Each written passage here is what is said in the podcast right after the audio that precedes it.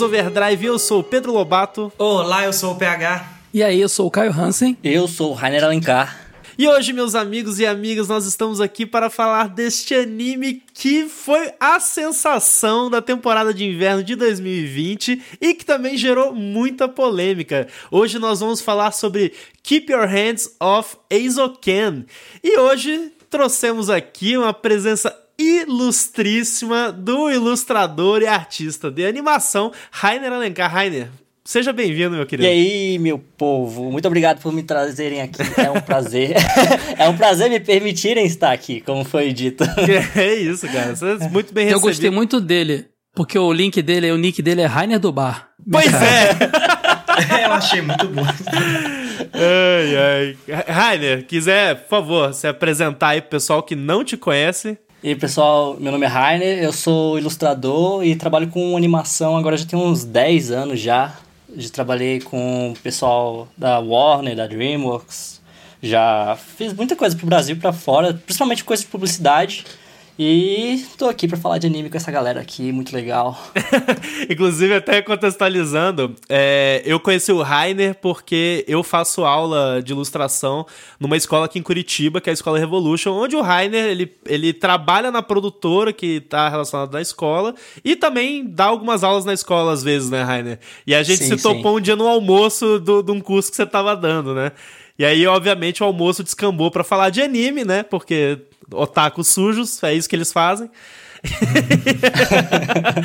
e aí calhou da gente vir para bater esse papo aqui, né? Inclusive eu e o PH no último episódio que a gente falou, né, nas na nossas últimas considerações sobre os animes de inverno, né, PH? A gente já tinha soltado o spoiler entre aspas de que a gente ia gravar o episódio de Eizoken. E estamos aqui para começar. Vamos falar dessa obra fantástica.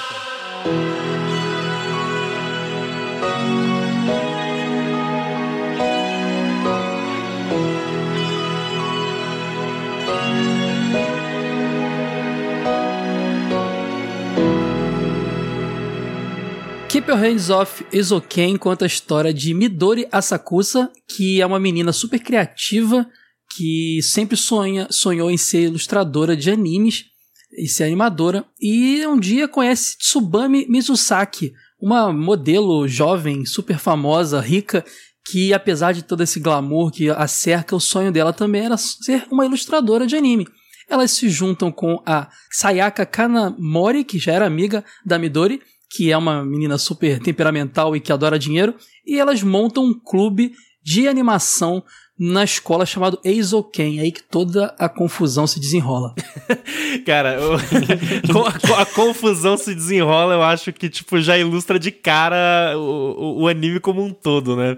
Por, Exatamente. Porque a gente, eu e o PH no, nos podcasts que a gente falou do, dos animes da temporada, a gente várias vezes, nos três episódios na realidade, a gente chegou a falar de Ken porque a gente gostou muito, né, de, de acompanhar ele no decorrer da temporada, que acabou agora recentemente com 12 episódios, né, disponível na Crunchyroll, diga-se de passagem, para quem não sabe. E, e, o grande lance, né, tipo, já pra falar de cara, assim, né, da, da, da história do Ken é toda essa loucura que envolve é, criar anime, né? Porque quando a gente. A primeira impressão que a gente tem do, de Keep Your Hands Off Eizouken é que, tipo, ah, é um anime Slice of Life. É, ele vai falar sobre produtores de anime. E sim, ele fala isso. Só que ao mesmo tempo, ele traz toda aquele arcabouço de fantasia nos momentos, justamente nos momentos em que elas estão criando os animes, né, as personagens.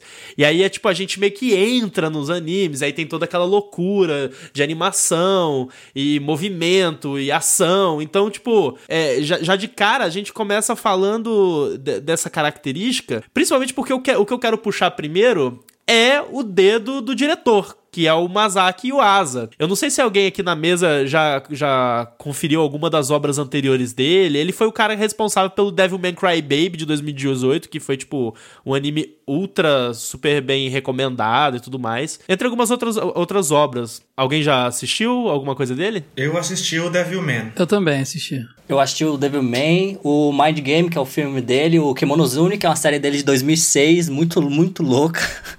Tem também um episódio de Hora de Aventura que ele dirigiu, que é um episódio bem diferente, que é um, acho que é o único episódio do Hora de Aventura em que as linhas são coloridas. Aham. As linhas, você diz o, o line art dos personagens? Sim, sim, o line art também. E ele também dirigiu o episódio do Samurai Champloo, do Space Dandy e de algum desses outros animes também. Samurai Champloo clássico, hein? Eu adorava. Porra, foda Eu demais. vi, eu vi na Wikipedia dele que ele fez algum filme, trabalhou em algum filme relacionado ao Tex Avery, que é um ilustrador clássico aí, né, da, da norte-americana, Looney Tunes, né? Looney Tunes, quase tudo, Droop, quase tudo ele, é envolvido, o Tex Avery. Então, legal, vou procurar mais sobre esse filme aí. Pois é, e tipo, eu, por exemplo, não assisti ainda o Devilman Crybaby, saca? Tipo, então, pra mim, a, a sensação de, de assistir Ken, eu não tenho muito background, assim, pra falar do, da, da evolução dele como diretor e tudo mais. Mas fazendo exatamente essa pesquisa, mesma pesquisa que você fez, cara, até, tipo, quando eu cheguei na- no nome do Tex Avery, porque, tipo, que ele era- foi uma influência muito forte no trabalho dele, né, como um todo. Porque o, o Yuasa parece que tem, tipo, três décadas já, tipo, de, de experiência no mercado de animação. E ele já trabalhou em equipe de animação, já foi storyboarder, ele já, é, agora, né, tá nessa vida de direção, até que ele foi um dos cofundadores aí do estúdio Science Saru, que é o estúdio responsável pelo Devilman Crybaby e o responsável pelo Keep Your Hands Off Eizouken, né? Mas toda, toda essa, esse background dele, eu achei muito interessante, porque a primeira coisa que a gente traz é a estética, né? Tipo, do, as escolhas estéticas que foram feitas nessa animação e até puxando com o que eu acabei de falar desse lance de, ah, é um, é um slice of life, tá ali falando meio que de uma, de uma cidade, uma vida de, de três meninas, mas ao mesmo tempo tem todo o lance da, das- da ação, da estética de aventura e tudo mais, de quando elas estão realmente produzindo os animes. E eu acho que fez muito sentido quando, por exemplo, eu li que a- e- o Tex Avery era uma das grandes influências dele. Porque a obra, no fim das contas, tem essa cara de desenho animado, assim, tipo. Um negócio não tradicional do que a gente tá acostumado a ver em anime, né? Não sei se vocês têm essa impressão, Rainer. Você tem uma, uma- uma visão em relação a isso? Então, eu tenho essa impressão, só que mais ou menos. Eu acho que das obras do Masaaki Uasa, Keep Your Hands Off Eizouken é a mais contida de todas, tá ligado? Tanto é que eu fiquei achando que era outro diretor. Porque, tipo, é, eu tava confundindo ele com o Yoyo Shinari, que é outro diretor da... Do Little Witch Academia. Do Little Witch Academia. Ele trabalhou também no, no Gurren Lagann e Uhum. outras paradas assim que são muito loucas, mas não são tão loucas assim. Aí eu pensava, ah, beleza, é desse maluco aqui. Só que vendo o anime eu falei, caraca, tem umas paradas aqui muito loucas acontecendo assim, tipo, louca assim de ah, o lance da viagem e tal, e de como as coisas são, parecem sonhos, assim, sabe? Uhum. Que não é muito a área do Yoyo Shinari. Só que aí eu comecei assim, aí depois eu. Aí depois que eu me liguei que era do, do Masaki Uasa. Aí quando eu me liguei que é do Masaki Uasa, eu falei, não, não tá tão louco assim então, na verdade. Porque os, os filmes anteriores, eles têm uma estética mais doidona, né? Cara, é muita loucura, é muita loucura. É, é no nível de loucura que realmente é difícil de indicar pra uma pessoa que não vê muito anime. Nem a pessoa que vê anime. Se a pessoa vê Aham. anime em geral, ainda é difícil de indicar pra elas. eu, eu, eu vi uns vídeos, inclusive, falando sobre as obras do Masaki Uasa. E um pessoal falando a respeito dele, é, eu acabei fazendo uma conexão muito forte, até o PH participou dessa gravação. Me lembrou muito, de certa forma, assim, a vibe do Satoshi Kun, que foi o Sim. diretor de Perfect Blue, Páprica, que a gente aqui fez um episódio, foi o nosso episódio 3, se eu não me engano, aqui do, do podcast. Desse lance de, justamente de fazer uma, uma animação que transcende o, a, a estética padrão pra falar, por exemplo, desse negócio de- dele falar de sonhos, né, de misturar o que é sonho, o que é realidade, o que tá acontecendo de fato, só que ao mesmo tempo ter essa expertise pra transmitir sensações que são reais, né, ou e, e e conversar sobre sentimentos humanos e tal. Eu acho muito parecido com realmente com, com o Satoshi Kon, acho que eles têm uma conexão bem grande, só que o Masaaki é muito mais irreverente, né? Porque ele gosta, a comédia dele é muito forte, né? Aham. Diferente do Satoshi Kon que não puxa esse lado da comédia assim, ele é muito mais sério assim. Falando da loucura que o Rainer falou aí, se a gente pegar, por exemplo, o Devilman, é muito mais louco, né? A animação, o próprio, os próprios movimentos dos personagens, as relações quando vão aparecer surgindo os demônios. Não vou dar spoiler aqui porque nem o Lobato assistiu, né? É, mas assim, você Mas se vê der o que spoiler realmente também lá... eu vou esquecer. A gente vendo aquele anime, até foi uma coisa, é, eu mesmo estranhei. Foi uma coisa que o Rainer falou, né? Às vezes até quem vê anime estranha. Eu, eu fiquei incomodado em algum no início, assim, até eu entender o que, que ele tava querendo contar com aquela estética um pouco mais mais chocante, vamos dizer assim. Aqui eu acho que a loucura ele só exerceu ela né, assim, vamos colocar dois mundos, o mundo real e o mundo da imaginação, e vamos investir nessa diferença de estética entre os dois. Ele não chegou muito a apelar, vamos dizer assim, para uma coisa insana, né? Uhum. Ele só trabalhou nessa, nesse choque entre as duas realidades para explorar isso na arte. Até falando, tipo, dessa questão de explorar e, e na arte, Ken foi um anime que gerou muita polêmica aí uns meses atrás, né? o, Rainer já tá até rindo. Justamente pela questão da estética dele, né? Não vou Ai, citar nomes. Quer, quer, nem, quer nem falar dessa palhaçada. pois é. é a gente fala, né? Porque é, é relevante, eu acho que pra obra, né? Até que ponto essa a estética que Isoken tem, que tem todo essa esse lance desse os designs dos personagens serem tão únicos assim, serem tão representativos ali na, naquela história, sabe? É, e isso de certa forma ter um pouco óbvio, né? O Isoken ele veio de um mangá, né? Que é, foi escrito e ilustrado pelo Sumito Ohara, mas assim, é, mesmo vindo de uma obra é, de mangá, né? Vindo de um outro autor, a escolha de ser, né? O, o Yuasa como diretor dessa animação, ele faz uma tradução muito forte dessa estética, né, na, na, na pra, pra, uma animação em si. É, e toda a forma como ela é contada e tudo mais, enfim, porque obviamente o, o, o, mangá tem, tem uma outra forma de contar toda a história que é contada ali no, no decorrer do anime. Mas para vocês, assim, tipo, rolou uma, um estranhamento em relação à estética? Cara, é, antes deixa eu corrigir uma informação, falei que ele trabalhou no filme do Avery, na verdade foi um dos, um dos filmes que o influenciou. Me perdi nas minhas anotações aqui. Sobre a estética, cara, é, eu, você, você falou que teve muita polêmica. É, eu acho que é uma bobeira, porque eu achei tão, tudo tão maravilhoso. Eu acho que essa é a grande, a principal qualidade desse anime para mim, é a estética dele. Eu não tive acesso ao mangá ainda, não sei até que ponto no mangá é assim, aquela, aquele lance na parte do, dos sonhos dela, da, das viagens dela ser meio que esboço, sabe? Ser uma coisa meio, meio raf, meio rabisco, assim. Uhum. Não sei se era assim, não sei se é uma coisa do diretor, mas, do anime, mas eu acho isso tudo tão maravilhoso, sabe? Isso ter sido polêmica é, é muito doido para mim, porque isso é a parte mais maravilhosa da série. Uhum. Então, talvez eu não esteja dentro, encaixado é, é, é nesse, nessa galera otaku de hoje em dia. Mas eu acho maravilhoso. Não, sério. É, por exemplo, cara, isso me lembra. Isso me lembra um anime que eu assistia na Globo chamado Popolocross. Isso me lembra um. É, o, o Medabot também. Ele trabalhou um traço no bem. E o então, faz todo sentido. É. Faz todo sentido. Até, um, por exemplo, tudo bem, é, é, bem mais humor, bem mais escrachado, mas o Shin-Chan também tinha um traço totalmente diferente dos padrões de anime. Também ele, trabalhou. Ele, ele, também trabalhou no Shin-Chan. Então ele é faço tudo que é doido ele que faz, então, pô. então eu gosto dele, cara. Eu descobri é. que eu gosto dele. Parece que temos um diretor favorito aqui. então, não porque Tá, vocês vão saber já já. Suspense. Se liguem no próximo episódio. Mas uma pergunta: vocês leram o mangá? Vocês sabem se toda essa loucura já tinha lá ou tudo é inserção dele, assim? Eu acho que deve ter no mangá, sim. Ele deve... só colocou isso de forma mais doida, talvez, né? Pois é, é porque a animação dele reforça, né? O design. Sim. Faz é, sentido. É, eu não li o mangá ainda. Eu sei que, por exemplo, a. Eu acho. Putz, pior é que. Eu acho que o a Panini. É tem diferenças, hein? Dá pra perceber umas diferençazinhas do mangá pro anime. Ele deu, teve uma liberdadezinha de mexer alguma coisa ali. Mas ainda assim respeita bastante o original. É, eu não li o mangá ainda, mas eu sei que a Panini anunciou que esse ano. É... Não sei, né, se vai ter alguma, alguma mudança aí por causa da, da, atual situação no Brasil. Mas em tese a Panini esse ano ela lança Keep Your Hands Off quê no mangá no Brasil. Então, talvez seja uma boa oportunidade aí. O que é interessante, né? Porque é um mangá de 2016 que tá até hoje em publicação, mas ele só tem cinco volumes lançados. Mas ele sai alguma semanal de lá, ou periódica, será? Mensal. Ah, ele não é tem... É por isso que, que, que, tem menos Entendi. volumes. É, faz sentido. Ele não é lançado semanalmente, né?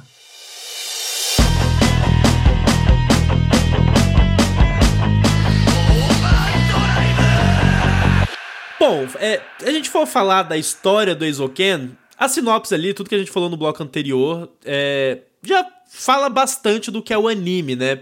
E, só que a gente pode puxar alguns núcleos do que acontece nessa história, né? Porque no começo, as três personagens principais, elas se é, encontram, se juntam para criar um clube de animação, né? E aí, no decorrer do, da temporada, a gente tem três núcleos principais em que elas estão trabalhando, né? Tipo, basicamente o anime, a estrutura do anime, são elas produzindo animes, produzindo animações. Sendo que elas conseguem, é, no decorrer dessa temporada, elas produzem três filmezinhos, né? O primeiro deles é um filme em que elas fazem meio que para apresentar o clube, elas estão tentando, na realidade, conseguir orçamento pro clube. Então é um filme lá que tem uma menina samurai lutando com um tanque. Aí o segundo já é no segundo momento em que elas são contratadas pelo clube de robótica da escola para produzir um filme de mecha. E eu não preciso nem falar, né? Foi o meu favorito. É. e depois, na terceira parte, aí elas tentam, elas estão querendo crescer como estúdio, estão querendo é, ganhar mais visibilidade e tudo mais. Então elas resolvem participar de um festival na cidade e produzem um filme lá relacionado com os alienígenas e tudo mais. Isso resume basicamente a história. Então, acho até que, tipo, a gente pode pincelar umas coisas relacionadas à história aqui e ali para falar, mas é, a gente pode falar de cara, né, que a história, assim, falando de narrativa, a narrativa do anime como um todo, ela não é tão rica, né? Não é, tipo, ultra complexa nem nada do tipo. Pelo contrário, é super simples. Tem uns percalços no meio que eu até gostaria que fosse mais explorado, porque, assim, primeiro de tudo, eu acho que a história desse anime não é para mim e ela é muito mais para vocês, porque eu não tenho nem essa afinidade, nem essa, esse interesse com animação, com ilustração, não é, com a não parte é meu, técnica, minha você praia. diz. Exatamente, exatamente. Sempre curti mais roteiro e tudo mais, tanto é que fui partir pra parte do jornalismo, porque eu achei que era o que estava mais próximo disso e tudo mais. Então, é toda essa parte que ficava demonstrando como é que ela usava a mesa de isso, de luz e não sei o que, não sei o que lá, e a animação, os métodos, eu achava muito cansativo. Por isso que eu digo que o anime não é pra mim. E os percalços que rolavam, por exemplo, no início, elas não podem abrir o clube de animação, porque já tinha um clube de animação na escola. Então elas Isso. dão uma sabotada, elas falam que é de live action, né? E elas vão, aos poucos, elas vão conseguindo provar que elas poderiam fazer animação e deveriam fazer animação. E, e elas têm um espaço velho e tem que consertar ele. Esses draminhas, eu acho que seriam. Me prenderiam muito mais, mas eles são muito São pincelados. secundários, entendeu? né? Pois é. Exato. Então, por, pra mim, por isso que não conversou comigo. Não sei como o mangá, se o mangá aprofunda isso. Então, achei um, um anime muito cansativo, apesar de 12 episódios. E eu não quero ser hater aqui. Eu já falei muito bem da animação. De verdade. Eu não já quero vir com isso essa. é porque eu, já vai ser hater. eu não quero. Não, não, não, juro, juro pra você. Eu não, que- eu não quero vir aqui pra detonar, porque eu sei que esse anime ele foi feito pra uma galera, tanto é que tá fazendo sucesso. E eu não faço parte dessa galera. Acho a animação maravilhosa, acho a representatividade maravilhosa. A gente tem na, na ilustração proporções corporais, tons de pele que a gente não vê em outras produções. e Isso o é diretor verdade. já se manifestou, ou foi o autor, não me lembro agora, já se manifestou de que no colégio dele ele estudava com brasileiros, com gente do mundo inteiro. Então ele teve esse, esse contato, então ele quis passar essa, essa- ideia, então isso é legal pra caramba. Tem muito mais qualidades que defeitos, mas eu acho que o que me seguraria nele e deixaria menos monótono era exatamente a história, talvez variar um pouco mais. Esse episódio vai ser mais focado no problema da menina que quer ser ilustradora e os pais querem que ela seja uma superstar. Que é muito pincelado, eu acho. Podia ficar um episódio inteiro naquilo ali, aí eu ia ficar pô, empolgadão. No outro, você já foca mais, entendeu? Ou não sei. Acho que o equilíbrio disso, se é que tinha intenção, não funcionou. Eu acho que a ideia, a gente falando de história, assim, a- é, o anime ele não investe realmente muito em desenvolver uma história. A gente tá falando muito aqui do clube, da formação do clube e delas terem que fazer alguns animes ao longo da trama. Eu acho que basicamente a força dele, além de estar na estética e no traço que a gente já comentou, tá no desenvolvimento das funções de cada uma dentro desse clube e das relações que elas desenvolvem. Porque quando a gente conhece as três, tem a, a Midori Asakusa, que ela, ela fica meio que como a diretora e responsável pelas, por dar uma identidade pro universo, né? O Perfeito. cenário. Ela não tinha mais o que fazer, né, cara? Ela vai? ficou no meio das duas ali, na verdade. Não, não, eu tô. eu- é- ela é a que. Ela é a diretora que de arte, o- né? Ela é a que cria o conceito, saca? Ela que dá Sim, o sim. conceito da história É, e foi a que eu assim, mais me gente, identifiquei, inclusive, É, é a que eu disso. mais gosto também, que mais conversa comigo. Comigo, né? É, até concordo com você na parte que você falou, da parte técnica não me atrai muito, só que a, as parte, a parte da imaginação dela conversa muito comigo. Exato, então essa, essa eu é legal, consegui é. ficar ser fisgado. Além dela, a Kanamori, né, que é a parte do dinheiro, ela não tá nem aí É pro empresária. anime, pra animação, ela é só a empresária, a produtora e a que faz o negócio acontecer. E põe em ordem, mais pra frente a gente vai ver quando as meninas estão com crise de não saber o que animar ou de não saber como concluir a história. Ela que fala: Minha filha, corre aí, a gente tem prazo e tempo. Não tá, tá, o anime não tá aqui esperando a sua imaginação, não. A gente é um produto que tem que ser entregue. E terceiro lugar tem a Mizusaki, que ela é quase mais uma coadjuvante entre as três. A função dela é de animação, né? Mas diríamos que assim, a habilidade dela na hora das soluções dos problemas está mais ligada à fama. Ela, assim, quando precisam de alguma coisa que, gente, a gente não tem como resolver. Ah, vamos usar a fama dessa menina aqui que a gente consegue. E no fim das contas, o anime ele vira quase um, um super sentai de monstro da semana, sabe? Cada uma tem um Sim. poder, tem o poder da imaginação, tem o poder da fama e o poder da negociação. E aí, qual é o desafio? Primeiro o desafio montar o clube, depois o desafio achar um professor é, para Oh, mas tu diminuiu demais a Mizuzaki aí também, né? A Cara, mulher, não, ela é a assim- character artist, cara. Ela que Ela é, É, não, não, assim- e tipo assim, Não, é uma na- coisa que eu nunca nos tinha percebido. animes, no anime, nos animes que elas criam, ela tem uma importância incrível, entendeu? Mas no anime que a gente está assistindo, não, entendeu? É isso que eu sinto. Tadinha, ficou sem dormir. Ela é lá. importante pros animes que elas estão animando, mas pra gente assistir, ela é praticamente como uma coadjuvante. Eu entendi que na- nessa- nesse trabalho delas você tem uma pessoa que define conceitos e, e, e- e- e a outra que define personagens e tem um lance todo. Isso é interessante. Bom, vamos, vamos perguntar pra quem, pra quem trabalha com isso, né? Rainer, manda aí, cara. Então, não necessariamente é assim. Geralmente, é, produções asiáticas têm uma característica muito específica que é o diretor faz tudo. Então o anime ainda mentiu pra mim. Putz, Então. então, não, não, calma, calma, calma, calma, calma. Ele tem essa característica porque, tipo, sei lá, você vai ver um filme do Satoshi Kon, ele vai fazer storyboard, character design, se, se deixar, Sim, ele faz é. até o cenário, Ele faz. é maluco, vai, ele é vai du- maluco, é. Ele dubla, tá ligado? Faz a porra toda. É verdade. Sabe? O Miyazaki, porra, que os filmes do cara são foda, mas ninguém gosta de trabalhar com ele porque o cara, ele mete a mão em tudo, ele não deixa você fazer nada que você quiser, tá ligado? Então tem, ele mete, ele faz tudo, ele acaba trabalhando muito mais do que os outros que já trabalham muito mesmo, né? Mas é normal ter equipe de character designers, tá ligado? Não só um personagem assim, mas aí no caso acho que ela tem muita importância porque só são três. Então um só faz o cenário, outro só. Mas é, é engraçado porque o meu trabalho maior é de character design, mas eu vou falar que o, cara, o trabalho de character design, eu vou dizer que não é tão grande assim. Ele é importante, mas ele é, ele é mais secundário, diria, do que até o do, de animação e os outros, assim. O, o storyboard é muito mais importante. Só que no caso ela tá fazendo, né? Os boards, ela tá animando, ela tá fazendo tudo além do character design. Não, e detalhe, você falou três, né? São, são duas que estão trabalhando na é. animação.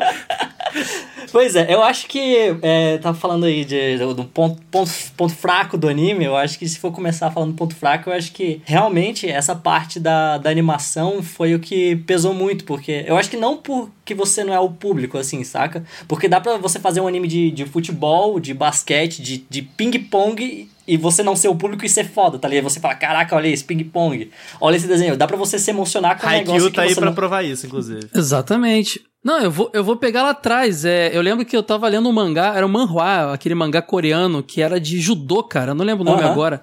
Acho que era Angry. E, e, tipo, eu nem sou, nem curtia Isso judô mesmo. e era um mangá sensacional. Pois é. Porque o cara colocava o- os problemas do personagem junto com a luta e tudo, dava espaço pra tudo, né? Eu acho que no caso do, do Keep Your Hands Off Eizouken, eles pesaram muito na animação que elas estavam fazendo. Então, tipo, eu acho que Sim. dava pra ter muito de explicação de como que é o anime, mas elas serem mais pontuais, assim, sabe? Tipo, um clique, um clique, tipo, olha isso aqui, a gente faz assim, a gente faz assim. E realmente focar fora do anime. Outra coisa, eles tinham tanto foco no, na na animação que elas estavam fazendo, ele, ele, ele tinha um peso tão grande que ele realmente era metade do anime, era sobre esse anime que elas estavam fazendo, saca? E eu tanto queria é que, ver tipo, todos eles, mais do que ver o Ezoken, cara. Sério, eu fiquei com vontade de ver os três sem ver o Ezoken. Tava bom pra mim. Pois é. Então, ele tirava muito Eram foco do legais. anime. Ele- Eles tiravam muito foco do anime, porque eu acho que. Sim. é, eu não entendi direito a direção. Se fosse eu dirigindo, eu ia preferir que o anime, o anime que ela estivesse fazendo seria mais simples, porque ele era muito rebuscado. Era tipo Uhum. tão. E tipo, eu acho que é o que mais me tirava da realidade de todas as coisas que aconteceram era o quanto aquilo era bem feito. Tipo, porque você vai ver em outros animes, quando eles têm um, um desenho dentro do desenho, quando tem esse Inception, geralmente ele é bem mais simplificado, pra você ter essa clareza do que é realidade e do que não é. Tem uma cena que ela tá olhando explosão no, no YouTube. Você não sabe Isso. se ela tá vendo um vídeo de uma explosão ou uma animação de uma explosão. sabe? Boa, verdade. Cara, até. A minha, a minha impressão que eu tenho em relação a isso é porque, tipo. É, é muito evidente que Eizoken é uma, é uma história sobre animação, ponto. Tipo, a ideia do negócio é falar sobre os aspectos técnicos, né? Como, tipo, o Caio mencionou antes e tudo mais. É, eles se perdem muito nos aspectos técnicos. Eles querem falar muito. Então, acaba que se você não é, tipo, tão interessado, por exemplo, eu, eu sou. Eu, eu, eu, eu tenho muita vontade, sabe, entender melhor é, em, em, em como se produz uma animação, as técnicas e tudo mais. Então, pra mim, era muito. Eu arregalava o olho, sabe? Começava a rolar e eu ficava, caraca, peraí. Eu quase me dava vontade de pegar um caderno, manja? Pra, e anotar. Eu não. Queria botar fogo nos cadernos da minha Não. casa. Não queria nunca mais ver um lápis na minha frente. Não, tá muito claro que você não. Mas, a, ma- mas pra mim a questão onde eu quero chegar é que, por mais que tenha isso muito forte, e isso é algo que eu e o PH a gente conversou ra- muito rapidamente no, no podcast que saiu nesta terça-feira, inclusive. Se vocês não escutaram ainda, escutem lá os nossos, é, nosso top animes de inverno 2020. A gente até mencionou muito rapidamente que no fim das contas, eu acho que o Keep Your Hands Off Azoken, é, ele consegue ir um pouco além disso e ele atingir aquele lance de, de ser uma carta de amor à criação em si, sabe? Porque, tipo, não só a animação, não só, tipo, ah, é uma homenagem aos animes, é uma homenagem a produtores de animes, a produtores de Eu animação. acho que é mais isso. Mais aos produtores do que aos animes, sabia? A Pois profissão é. em si. Não, eu, eu, acho que é. eu sinto. Eu, eu, na realidade, eu, eu, eu tenho certeza que isso é um, é um dos pontos principais, mas eu consigo tirar, tipo, meio que uma homenagem à criação como um todo. Porque a partir do momento que a gente vê. Aí é que entra, entraria, na realidade, o ponto da. Que pra mim entra a parte mais narrativa da coisa. Que é justamente, tipo, vamos tirar essa parte da, dos aspectos técnicos e também, sei lá, tirando a, a Kanamori que só quer ganhar dinheiro, o que não exclui, obviamente, né? Que existem Melhor pessoas com personagem. essa. que existem Melhor pe- personagem de longe. Ela, ela era eu no meio das duas lá, fanáticas, assim, de, ai, que saco Não, vocês, eu já pensou, dinheiro.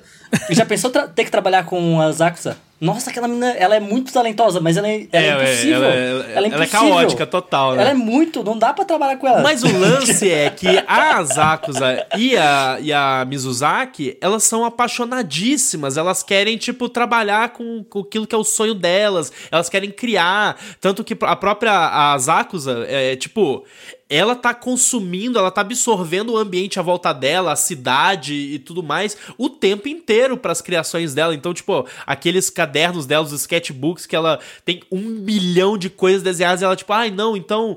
E tem uma. como se fosse um bambolê, e no bambolê, na realidade, é um helicóptero, e aí ela vai pensando em tudo, ela vai pensando nos detalhes. Só que, tipo assim, eu tô falando isso meio que no sentido para puxar que, é, no fim das contas, para mim é um tributo às pessoas que gostam de criar, que gostam de criatividade de uma forma ultra genérica, aqui falando dessa forma genérica, de criatividade como um todo, porque são personagens apaixonadas que estão ali criando anime, sabe? Tipo, que estão ali criando aquilo tudo, apesar das dificuldades, apesar de eh, serem poucas pessoas, pouca mão de obra, é, é ter pouco tempo, em muitos dos casos ali, né, das histórias, dois dos animes que elas produzem, elas tipo, praticamente não tinham tempo pra terminar. Então, eu acho que isso, no fim das contas, acaba, tipo, dando uma valorizada. Não sei se vocês tiveram essa mesma sensação do que eu. O Caio, com certeza, não, né?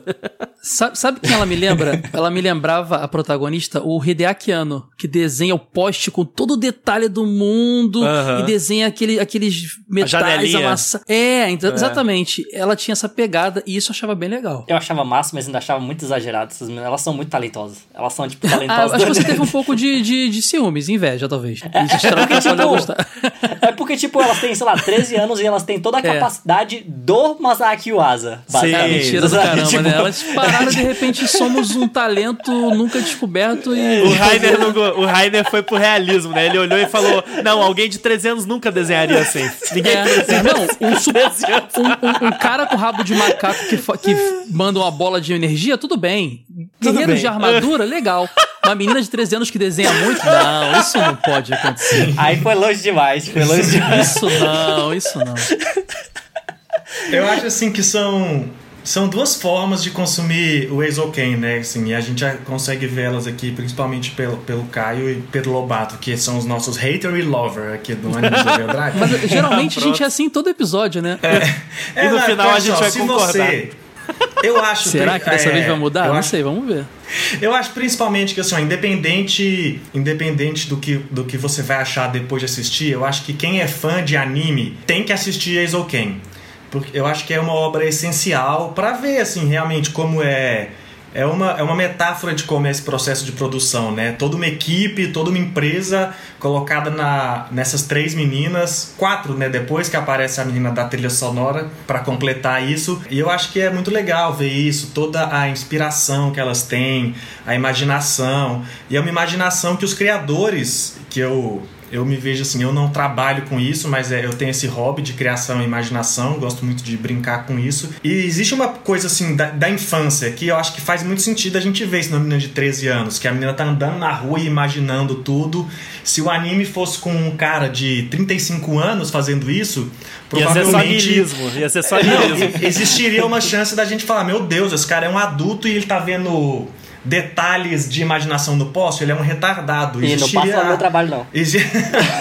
Existiria a chance da gente encarar eles como como muito pé na imaginação e pouco na realidade, haver mais julgamento do que identificação, sabe? E tem duas formas, como eu estava falando, de consumir essa obra. Uma é enxergar como uma homenagem aos animes e uma homenagem à produção, é, homenagem a esse processo criativo e processos técnicos. E aí, de fato, Eizouken é uma obra incrível, porque ela consegue retratar tudo isso na figura de cada uma das personagens, nos percalços que elas passam de produção, ainda que eles não sejam realmente grandes obstáculos, eles são sempre resolvidos com facilidade, né? Porque o foco exatamente não é esse da obra. Agora, se você vai para o caminho de esperar um grande desenvolvimento da história como roteiro mesmo. Ah, fizemos o clube, precisamos entregar anime.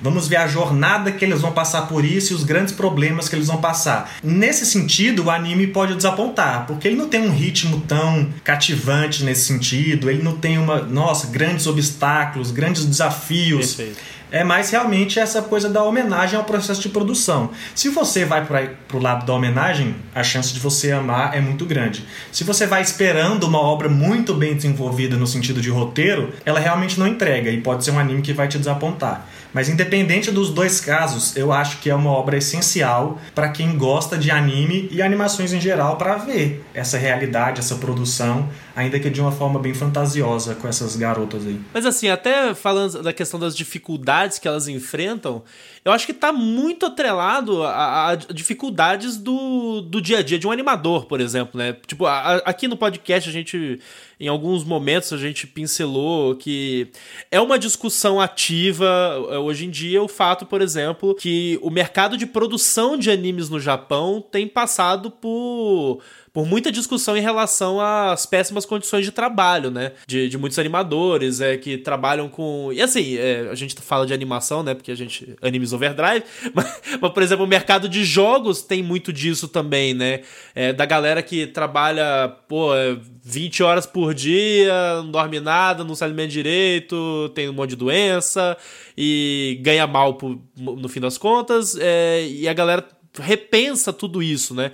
E querendo ou não, eu acho que o anime mostra um pouco dessa realidade, de certa forma, né? Por exemplo, quando elas entregam o último anime, cara, tá acabando o prazo, elas vão perder, deu, e aí começa, sei lá, deu errado no negócio do som. Isso fica mais porque elas são um clube escolar, né? Eu não, não, não, não senti que isso era um problema uma então, crítica à, à, à, indústria, sabe? Não senti, Mas é, é, é total. Sério? É, tem essa intenção é, neles? É, é, tipo 200%. A parte mais verdadeira que tem é essa e ainda mostrou foi pouco, na real. Mas eles podiam mostrou ter botado, pouco. então, elas maiores já trabalhando na indústria com esses problemas. Porque é quem vê não vai pô, sacar...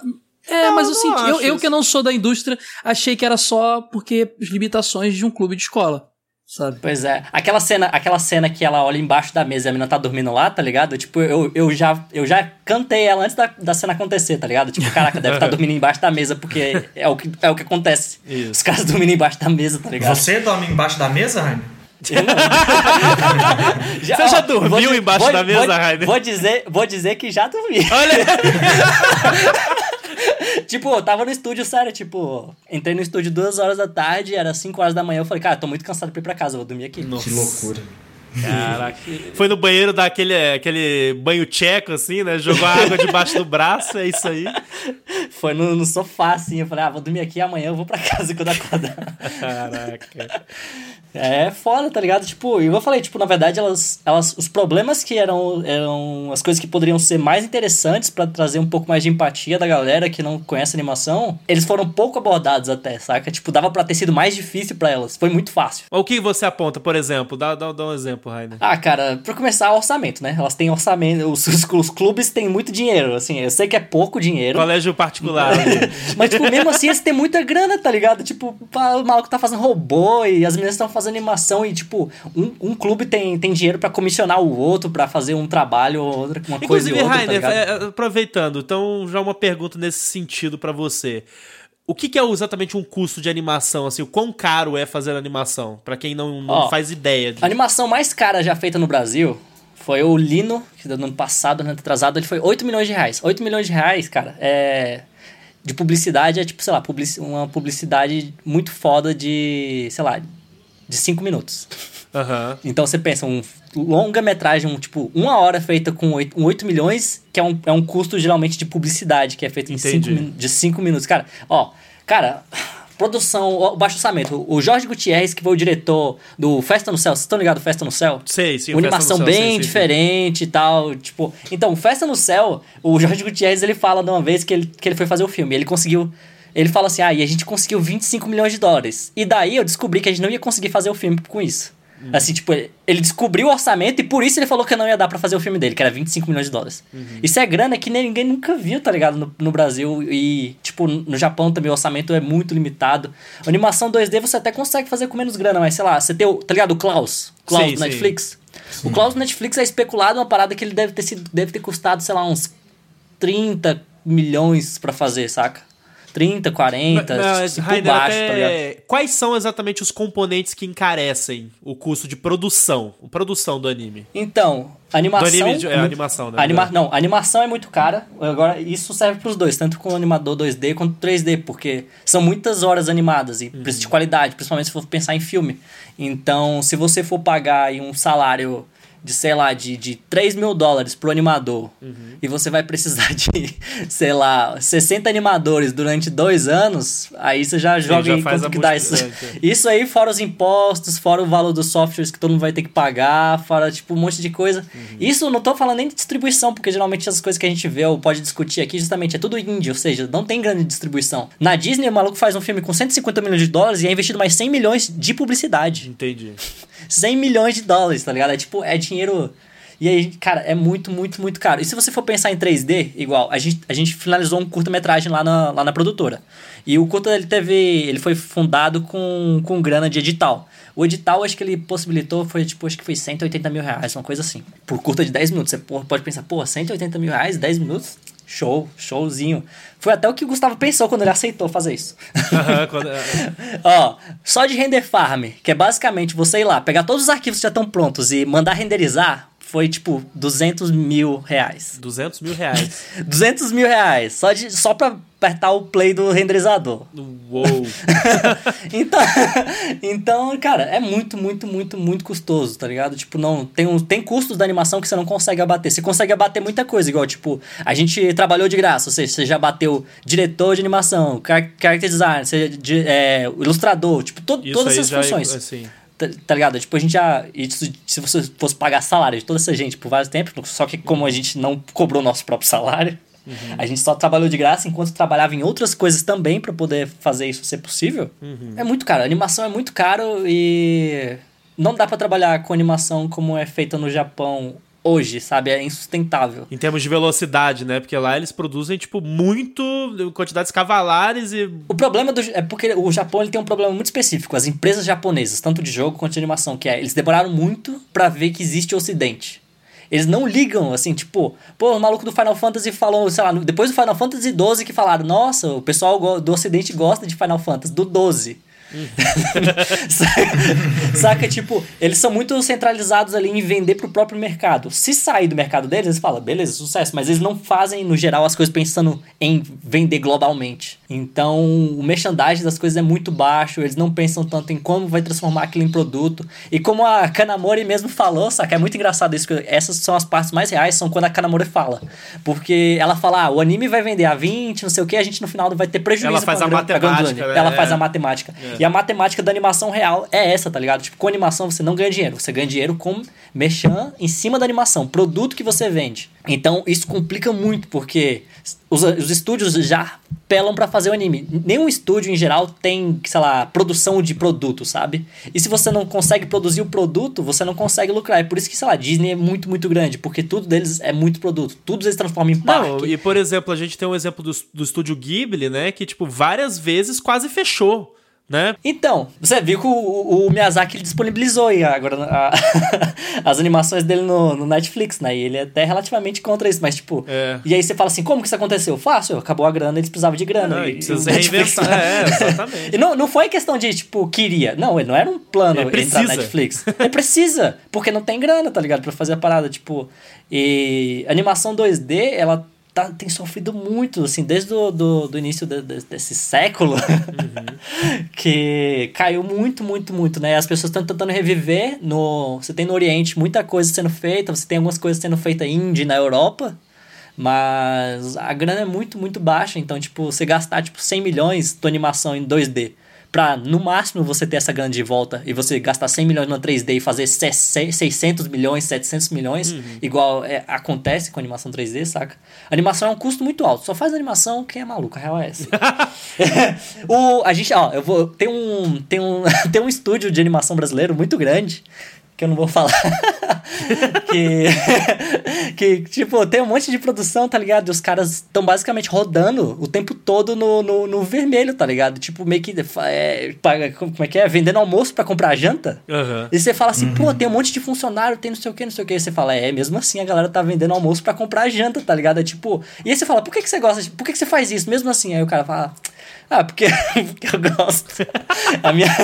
Que é o é que a pessoa quer que, fazer, né? É porque é o que você quer fazer, assim. Então, tipo, enquanto for sustentável fazer, vai rodando, sabe? Mas a gente sabe que a animação, no geral, a animação não se paga. Inclusive, Rainer, você falou isso aí. A, a, eu acho que. Eu não tô lembrado agora. No Eizouken, a Asakusa ou a Mizuzaki fala num episódio que. Ah, não. É, foi a.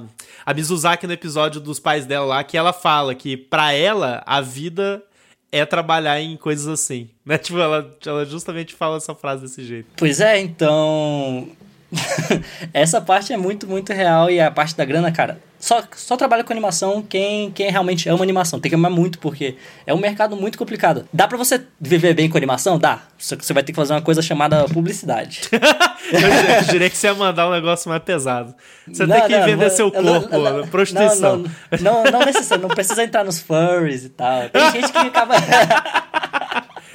Tem uma galera que sobrevive à base de furry também, vou dizer. Cara, não, e esse negócio de furry, Rainer, é, é, engraçado, né? Tipo, a gente aqui no, no Verdade tá empolgado até hoje com Beastars ainda. Mas é muito doido porque. Beastars, sim. Ó, show de bola, obra, obra de arte, hein? Esse Zoken aí já não. É. Sacanagem, sacanagem, brincadeira. Não, mas até puxando pro o lance do furry é, e lembrando do Beastars, justamente porque o Beastars ele foi produzido mais em 3D, né?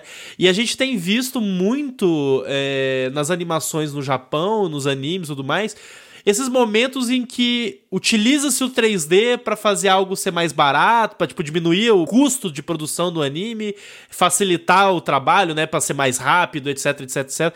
Tipo, isso de fato é, deixa mais barato a produção, da forma como eles usam, por exemplo, tipo no Kimetsu no Yaiba teve muito disso em algumas cenas é, que usavam tipo ah, um modelo 3D numa sombra, e isso até inclusive ajudava, né, tipo a não ficar aquele 3D bizarro, assim, que destaca ou destoa Sim. demais. Pois é, a animação 3D, esses modelos 3D que são in- in- inseridos no 2D, eles geralmente são pra cortar custos mesmo, mas às vezes você fica assim muito confuso, igual o que foi feito no, no Beastars.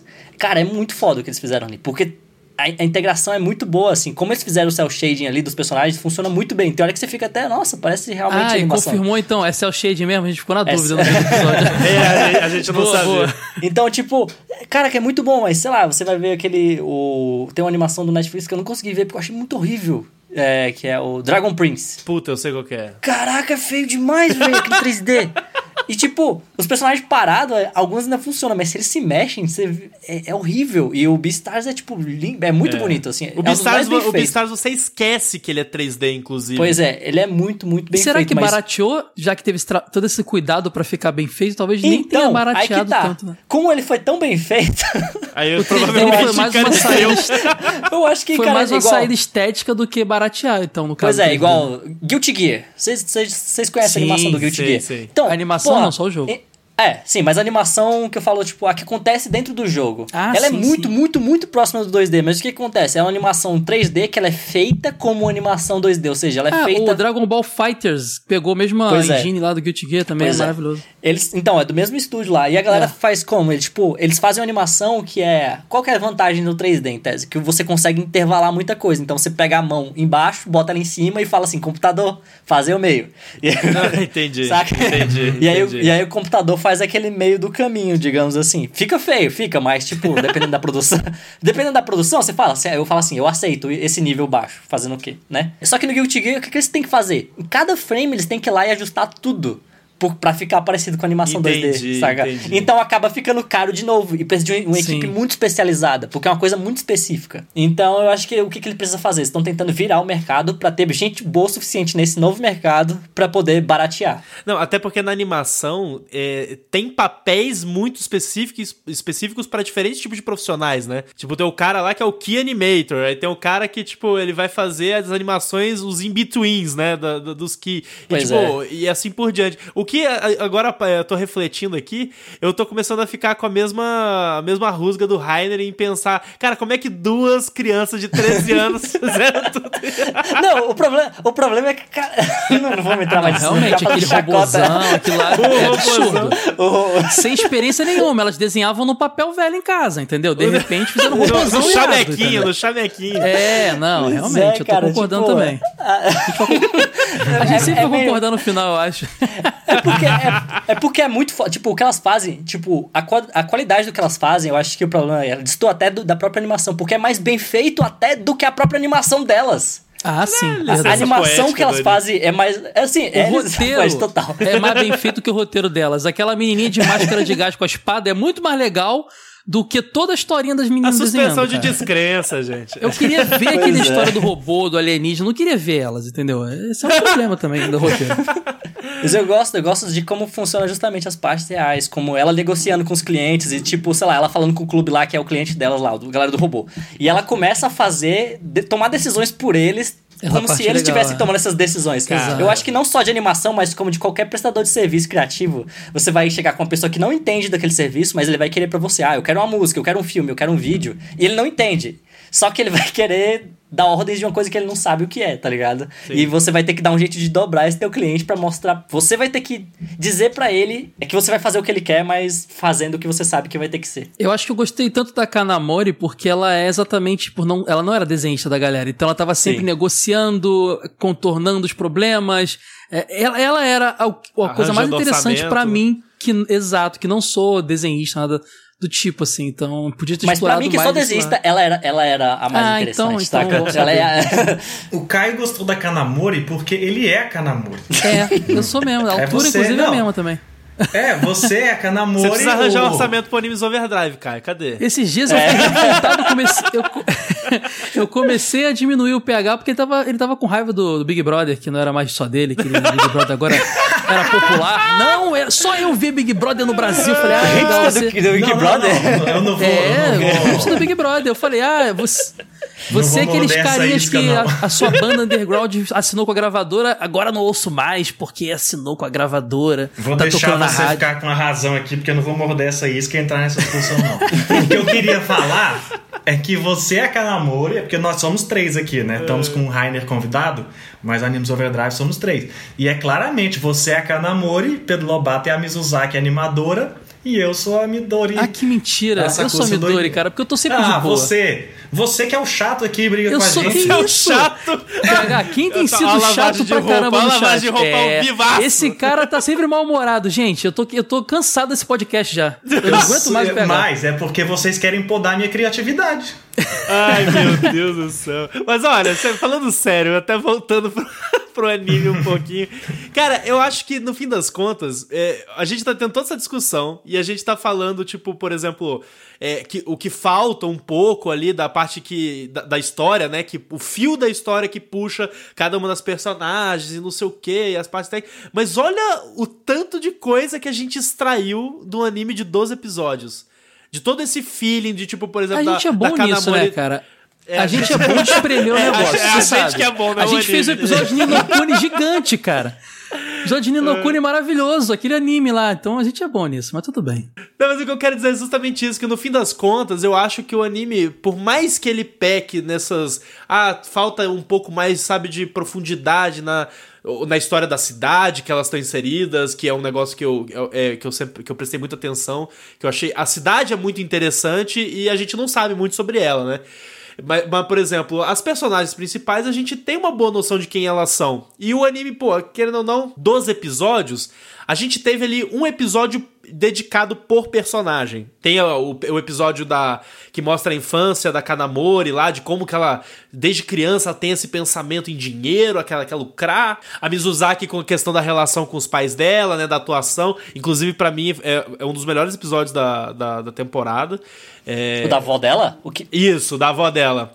Que é tipo, a avó dela ficava jogando chazinho na, na- no, no matinho, né? E aí ela, ela sempre foi muito atenta aos movimentos, aos detalhes. Por quê? Porque ela queria justamente. Tanto que isso é o que fazia ela se destacar como atriz também, né? Era justamente a preocupação nos micromovimentos. Então, tipo, ela, pra ser uma animadora, pra, na hora de desenhar uma animação, ela era muito boa nisso, porque ela tinha esse olho pra pequenos movimentos. Inclusive, o Rainer é, mencionou mais cedo o Yo Yoshinari, né? Que é um dos diretores do estúdio Trigger, é, Little Witch Academia, Gurren Lagann, etc. Ele é um cara tipo, tem uma. Tem uma, um making-off na internet de quando. Little Witch Academia, do, de um dos filmes. E, cara, ele é um cara, por exemplo, que ali você vê o olho da pessoa que o cara tem que ter pra ser um bom diretor de animação, sabe? Em relação a essa questão do movimento, do tipo, ah, porque a personagem agora ela ela deu, ela agachou. Só que ela agachou, o cabelo se movimenta, a, a roupa que ela tá usando, ah, não é uma roupa grudada, então tem movimento de roupa e tudo mais. E óbvio, né, tudo isso a gente tá falando, o Rainer, inclusive, explicou super bem a parte técnica, tipo, tudo isso encarece um anime e torna mais difícil a produção, né? Mas eu acho que é nessa hora que a gente dá justamente valor pra uma equipe de animação pro trabalho que tá sendo feito ali, né? Tipo, você vê, cara, olha, olha como é bem feito, olha como é bem cuidado, olha como a, a atenção ao detalhe é um negócio muito interessante. E só pra f- fechar o meu pensamento, no, o Keep Your Hands Off Eizouken é um anime que, desde o começo, a equipe de produção do anime, os animadores como um todo, eles, cara, eles estão super ativos nas redes sociais, sabe? Eles, no geral, estão a- foram apaixonados pela produção do anime como um todo, apesar das dificuldades, que só pra, pra quem não sabe, o último episódio, o 12 episódio da temporada que foi exibido, ele foi terminado quatro dias antes. Ah, por isso tá explicado então. Muita coisa.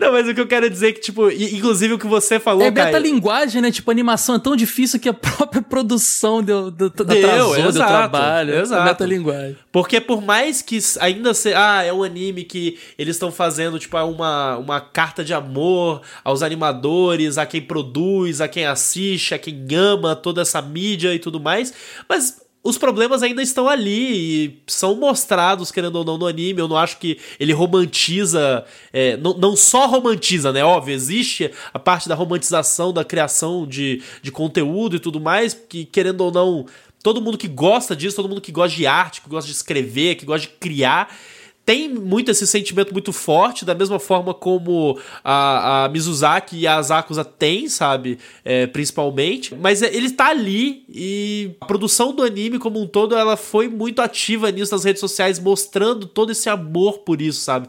E eu acho que isso é, é, é, é muito incrível. Eu só acho, cara, que você mencionou esses episódios que mostram o background, o passado delas e tal, mas mesmo assim, eles só vão o suficiente para mostrar por que, que ela, como, como animadora, tem esse cuidado com isso, por que, que a outra, como produtora, tem aquele negócio com o dinheiro, por que, que. Não, não é uma coisa tão pessoal. Só uhum. vai ter certo ponto para justificar alguma característica dela como animadora. No fim, é sobre ser animador e ponto, assim, sabe? Isso me deixa um pouco chateado, mas eu entendo que não é para mim, entendeu? Agora, eu queria citar duas coisas que eu gosto muito dessa animação que a gente não falou ainda. Que ela acaba.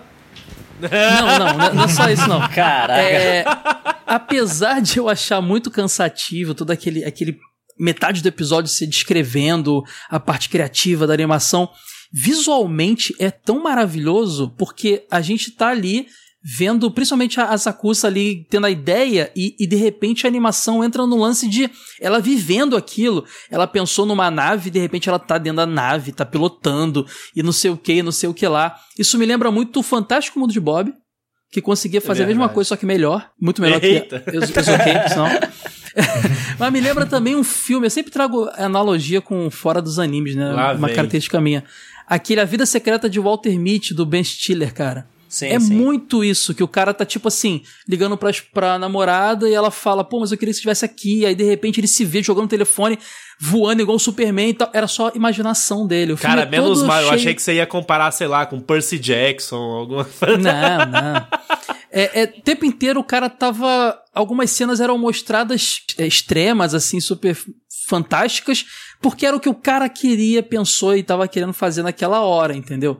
E é muito assim. A gente não vê exatamente a garota se desenhando no papel a navezinha, mas o que tá passando na cabeça dela, ela se imaginando. E isso gera uma estética, um lance visual muito bacana que mesmo que as horas que eu tava meio cansado, eu falo, opa, que legal. Sabe ver um videoclipe muito bacana? Eu ficava meio preso naquilo ali. É acabável. Ah, é, voltou pro anime chato. Mas antes eu fiquei preso ali Cara, olha que legal, tipo, é, esteticamente é muito legal, o negócio é meio esboço e ela voa e não sei o que, e o robô e tal. E todos os momentos criativos eu achava muito bacana. E não só visual, né? Porque quando a gente entra nesses momentos de imaginação e ela tá lá narrando a, a, as ideias dela, os próprios efeitos sonoros da cena são, são feitos pelos personagens, não são Exato, sons, por exemplo, é realmente bom, Isso é muito bom. E isso, é, isso, é, é isso que é o forte desse anime mesmo. No fim das contas é isso. São os animadores falando, gente, vamos brincar aqui, vamos homenagear a gente mesmo, já que a gente tá sofrendo tanto para fazer essas coisas. É, às vezes peca no excesso. Algumas dessas cenas são muito longas, mas são legais pra caramba. E uma outra coisa que eu gosto muito é a abertura. Que maravilhosa. Eu via todas as uh. vezes. Aquela dancinha incrível, cara. Que maravilhosa aquela abertura. Easy Breezy, né, cara? Inclusive, uma, uma curiosidade: o diretor de animação da abertura não é japonês. Eu até não sei exatamente qual que é a nacionalidade dele, não sei se ele é americano, canadense, alguma coisa assim. Mas ele não é. O que me, me lembra o, o, destacar justamente o que você tinha falado, Caio, que o anime ele mostra uma pluralidade né, de, de perfis, de pessoas, de gêneros e, e, e raças e tudo mais, porque a própria equipe de produção também é assim. Tem muita gente de fora, tem muitos não japoneses na equipe de produção, tem muita gente de outros países que trabalharam na produção de Keep Your Hands Off Ace Can. E muita gente nova, diga-se de passagem muita gente nova. Inclusive, eu, li comentários na internet assim que uh, o, a história do anime, no fim das contas, acaba até se confundindo um pouco com a história do estúdio, que tem muitos animadores muito é, novos, né? Eu ia falar até amadores, assim, mas eu acho que não, não, não faz jus assim. Eles são profissionais, né? Mas, tipo, animadores que não têm tanta experiência que foram dados a eles a responsabilidade de fazer coisas que geralmente são dadas para veteranos, sabe? Então, até isso é muito interessante. Easy Breeze é fantástico. Isso é uma coisa que tem acontecido até com vários estúdios no Japão, porque recentemente alguns especialistas e especuladores do Japão têm discutido que a indústria de anime vai entrar em crise lá, assim, sombrio, porque que acontece? Por que que tão novatos e, e estrangeiros estão tendo espaço nos estúdios de animação desses animes japoneses? Porque os estúdios mais experientes, animadores mais experientes, estão sendo contratados por produções chinesas. A China tem investido muito nas suas próprias animações, né? E paga bem melhor do que os japoneses pagam. A gente falou aqui muito dos problemas, o Rainer falou dormir embaixo da mesa, o pessoal não receber, problema de orçamento. Só que a China tem muito dinheiro, né? Então a China está investindo, pagando muito melhor para os profissionais para a produção dessas animações e aí acaba que os estúdios japoneses têm menos grana, têm menos condições de investir e por isso tem mais espaço para esses novatos, porque a galera tá indo para onde paga mais, né? Para onde tem mais investimento. É, é uma coisa que a gente ainda não tem visto muito aqui no Ocidente esse crescimento do, do, mercado do, chinês. do apreço pela, pelo mercado chinês é e o mercado japonês já é muito bem estruturado, mas que não adianta muita coisa para eles em questão de lucros, porque grande parte desse dinheiro que a gente gera para eles por conta de licenciamento, por conta da exportação do ani, dos animes uhum está indo mais para as empresas que negociam essa exportação e esse licenciamento do que para os animadores de fato. Então, quem está animando e trabalhando com isso não está revertendo para eles o lucro do, desse anime, está passando para a gente aqui no Brasil, ou nos Estados Unidos, ou na Europa, ou onde uhum. quer que seja, porque eles estão os estúdios japoneses estão passando por esse problema cada vez mais evidente. E aí no futuro que a gente pode até ver um tempo de crise aí que muita gente local lá já tem previsto, né? Então vamos ver como é que o Japão vai conseguir se virar no futuro em relação a isso. É até interessante que você falou da de produção chinesa. No Netflix é, já tem um tempo já, e eu ainda não assisti, mas tem uma, um longa-metragem em animação que tem cara de anime, inclusive, que é, se eu não me engano, é o Big Fish and Begonia que é uma Muito produção bom. chinesa. E é um, um anime produzido na China, assim. Então, capaz que a gente comece a ver mais produções desse tipo. Da mesma forma como a gente tá vendo, né? Por exemplo, nessa temporada vai ter o, o Tower of God, que é uma produção, né? Tipo, de origem sul-coreana, que vai ser produzida no Japão. Eu acho que, na realidade, assim, é, é, essas barreiras vão ser quebradas cada vez mais, entendeu? Até por uma questão de, dos profissionais. O Rainer pode até falar melhor, porque o Rainer é, trabalhou com, é, com empresas de fora do país e tudo mais. Essa linha que separa os países para esse tipo de trabalho acaba sendo menor hoje em dia, né, Rainer? Pois é, cara, e agora depois desse, desse trancamento geral da galera, eu acho que a indústria vai mudar mais uma vez mais muito ainda, forte, né? Por, porque, tipo, antes o medo era muito grande das pessoas trabalharem de casa. Agora as pessoas estão sendo obrigadas a trabalhar de casa. Só que isso vai abrir a possibilidade das pessoas trabalharem, mesmo que as coisas voltem ao normal, abrir mais ainda para pensar, nossa, e se eu contratar gente, mais gente dos outros países, saca? E vai rolar uma competição muito grande. É já rola hoje, saca? Tanto é que, tipo, aqui no Brasil é muito difícil você contratar um animador, por quê? Porque os animadores estão tudo trabalhando remoto, tá ligado? Então, tipo, como é que você vai pagar um maluco hum. com, com um real se o maluco tá recebendo outra proposta em dólar? Tá ligado? Tipo, você pode pagar 3 mil reais e, e lá fora vão pagar 3 mil dólares pro cara. E todo mundo tá trabalhando e online. Com o dólar alto, o cara tá milionário.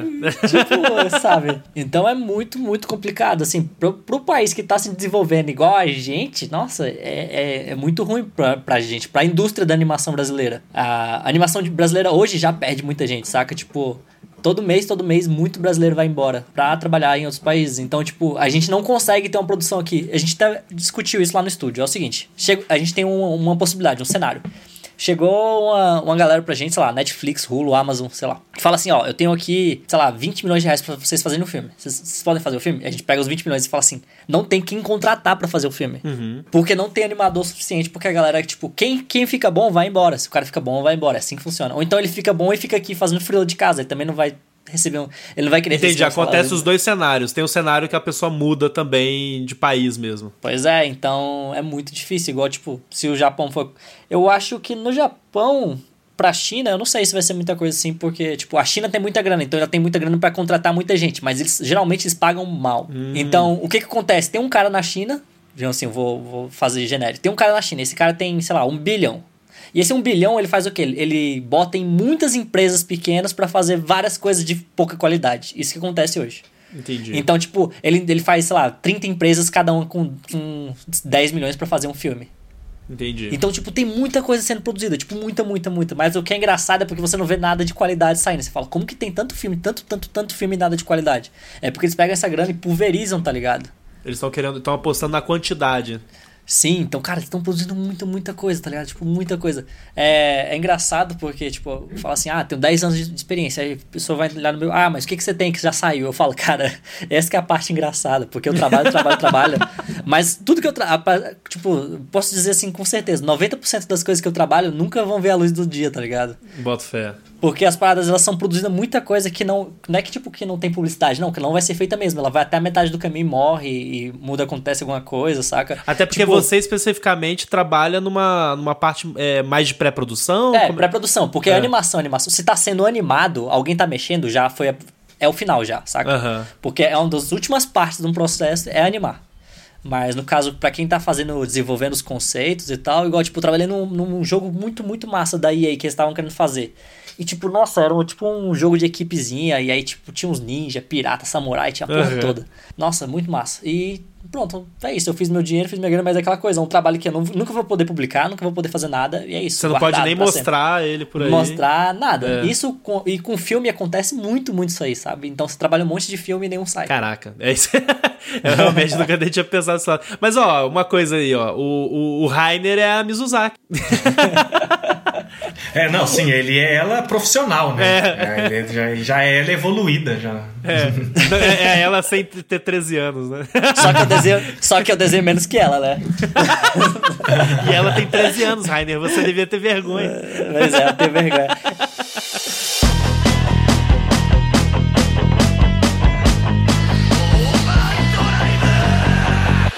Bom, e antes da gente encaminhar aqui pro, pro final do nosso programa aqui, que caramba, falamos um monte de Keep Your Hands Off Ezoken, o Rainer trouxe um monte de, da realidade, da vivência prática aí, né, de, de produção de animação. Antes da gente ir pro nosso encerramento, vamos colocar aqui um trechinho de Easy Breeze aqui, a opening de Keep Your Hands Off Ezoken, que a gente elogiou antes, e que é fantástica e pra quem não ouviu, precisa ver. E na nossa descrição, inclusive, vai ter a, a opening pra vocês assistirem, porque não só a música é muito boa, como a música conjugada com a animação. Então, pode tocar. Easy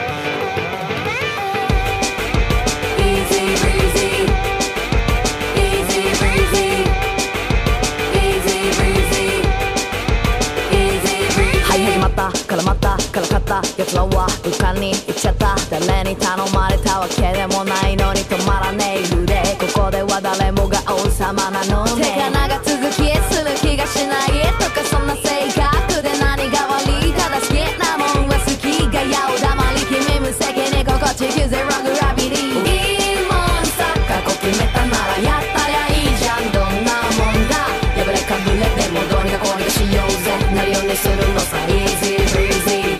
E a gente falou muito da produção do Eizouken, porque exatamente esse é o trunfo do anime, né? A gente extrapolar e falar sobre produção dele de animação.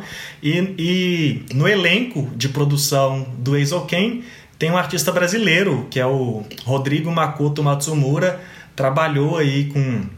A gente falou, né, de estrangeiros, então tem um brasileiro aí, Rodrigo, que tá no Eizouken, mostrando que algumas coisas que a gente falou, tanto a participação de estrangeiros, como que o Rainer falou de que os brasileiros estão indo embora e trabalhando em outras produções, né? Mas é isso aí, gente. A gente tá chegando aqui ao final de mais um programa. Queria agradecer imensamente, Rainer, sua presença aqui, cara, que você trouxe iluminação e conhecimento à nossa mesa, à nossa bancada otaku. Então não, não fiz o que eu queria. Eu queria trazer desiluminação e desconhecimento. Então... Eu gosto, eu gosto de estar com o podcast é pra confundir quando eu chego nas coisas. Lá no, lá no 1604 eu fico só confundindo as pessoas, de propósito. Você, você só quer confundir as pessoas. É, eu só, eu só tô pela zoeira. Então é isso, gente. As redes sociais do Rainer vão estar na descrição aqui do nosso episódio, bem como o link pro podcast da Sala 1604, que é o podcast que ele participa, pra galera que curte arte, produção e tudo mais. É muito bom, vai estar aí pra, pra vocês conferirem.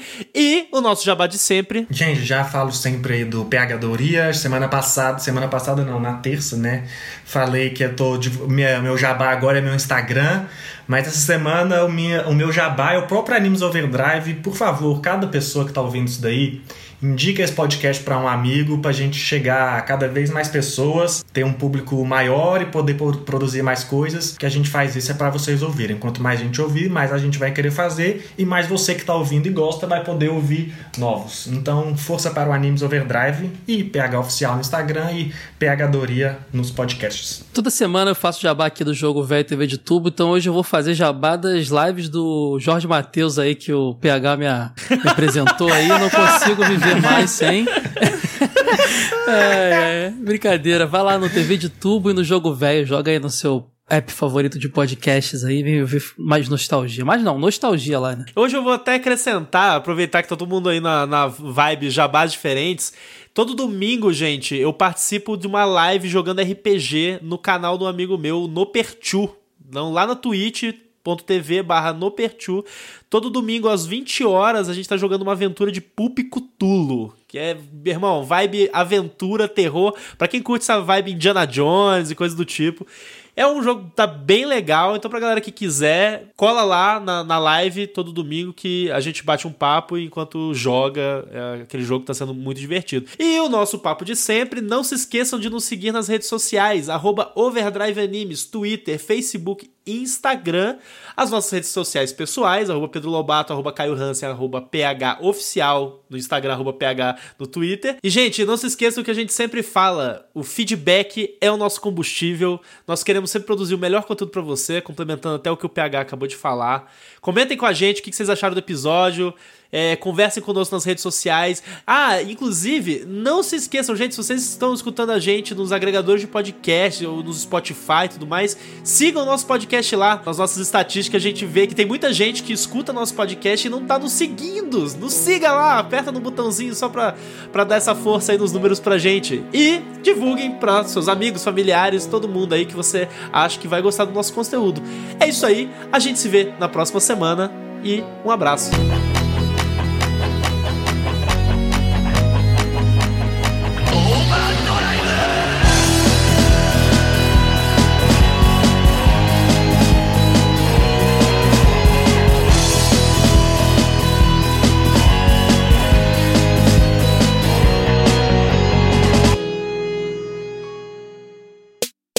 Este podcast é produzido e editado pela Elis Studios.